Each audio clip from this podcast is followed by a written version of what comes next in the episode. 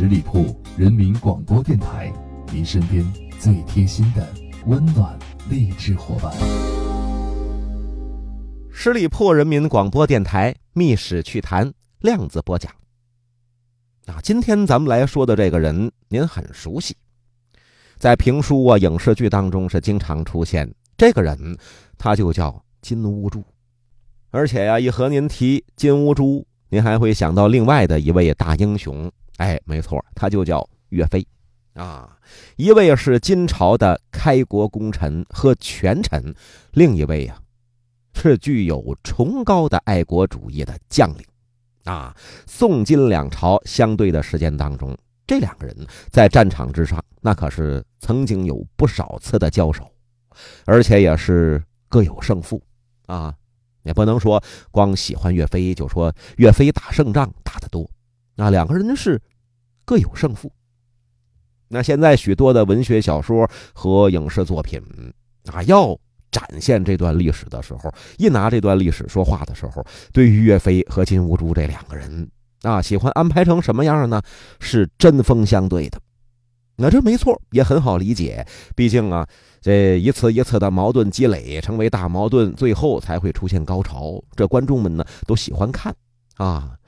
但是如果实际上来讲，这个两个人呢，非得说仇恨有多大，以至于两个人成为死对头的话，哎，有没有确确实实的历史证据呢？这个问题，如果您仔细想、仔细合计，它是很耐人寻味的。金兀术和岳飞，一个身处金朝。那算是啊，金朝军队的统帅，而另一个安居宋营，是宋朝倚重的大将军。这两个人呢，如果说中间有仇恨、有矛盾，绝不在于私仇，啊，如果非要把这两个人拉到一块儿问这个事情，他们两个人之间究竟有多大的仇？哎，只能说是在于国仇。岳飞曾经是下定决心要参军。因为他在少年的时候啊，亲眼目睹了外族侵略自个儿的国家，然后犯下种种罪行。这个恶行，岳飞是从小就装在心里，所以长大成人之后，决心我要参军。啊，受外族奴役的中国人太可悲了，我要改变这种现状。啊，与其说，呃，所以现在咱们讲岳飞和金兀术要是有仇。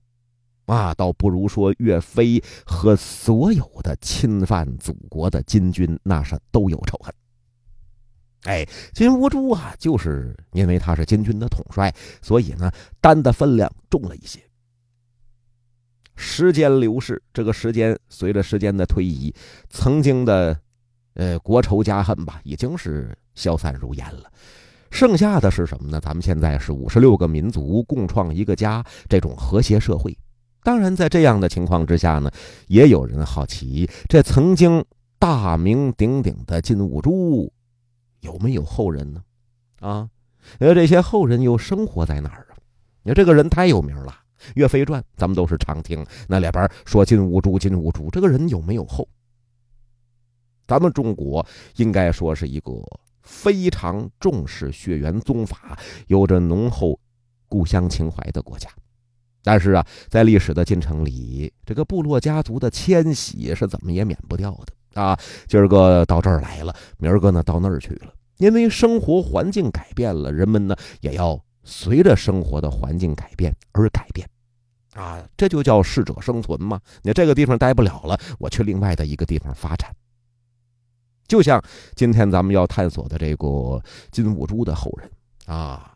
虽然是拥有共同的祖先，但是因为这种迁徙，他们并不一定是居住在一块儿，而是分成了好几个谱系。众所周知的是，这汝州市有这么一个村庄叫完村，那那绝对是金兀术其中一支后代。这里边生活着多少口他的后代呀？哎，有二百二十名姓完颜的村民。哎，呃，他们的户口本这个民族一栏填的是什么呢？填的是满族啊，他们就是我国金代大将完颜宗弼的后裔。从那完颜宗弼开始，一直到现在，这完村姓完颜的这些位，在这儿是繁衍生息了八百多年。啊，那么说这完颜宗弼是谁呀？说着说着，金兀术又提完颜宗弼。完颜宗弼就是金兀术，为什么？哎，您往下听，在完村呢，人们到现在还保持着一种习惯，那也算是一种族规。什么族规呢？不能跟同姓的人通婚啊，也不能跟姓岳的人通婚。你看，有这么一个祖训，说明他们和老岳家这个仇恨呢，一直流传到现在。嘿，家规都是这么规定的。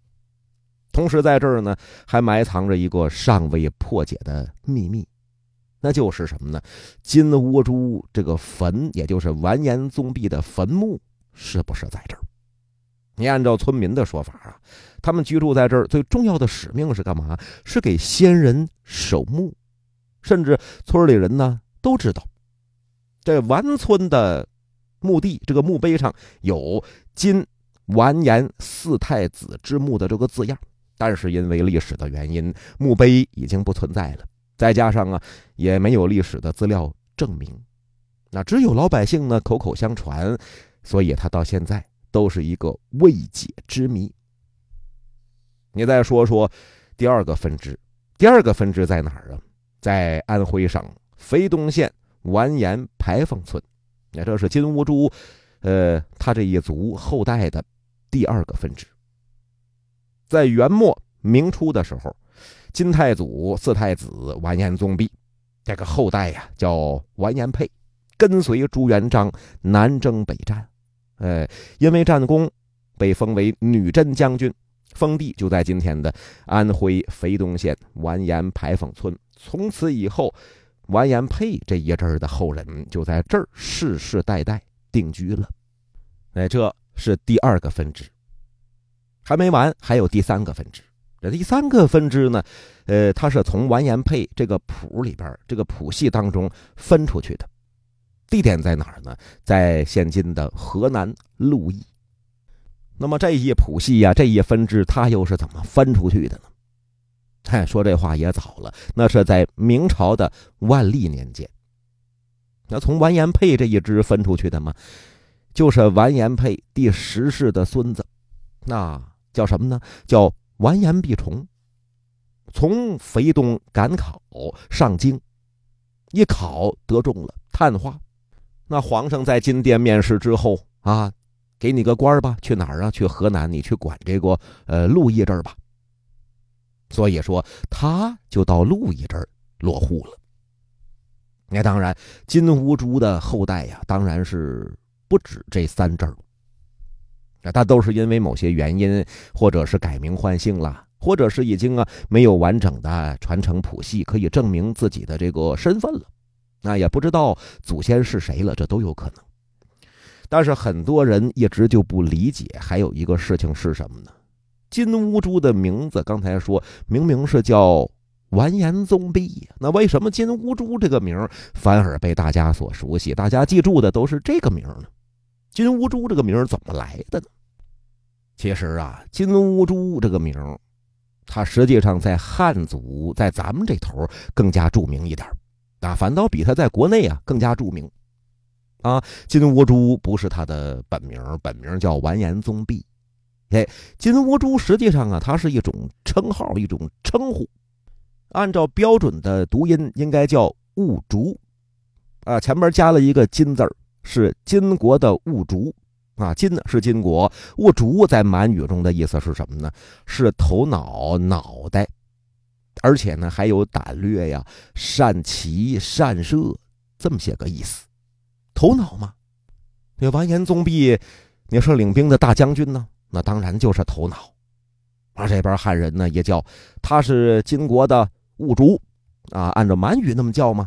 他是金兀术，金兀术，金兀术。这金兀术这名字就这么来了，衍生的意思是首领的意思。金兀术就意味着他是金国的首领。专家猜测，也许呢，是因为当初宋金交战的时候，汉人的士兵啊，呃，老是听这个金人呢跟完颜宗弼叫什么呢？叫兀竹。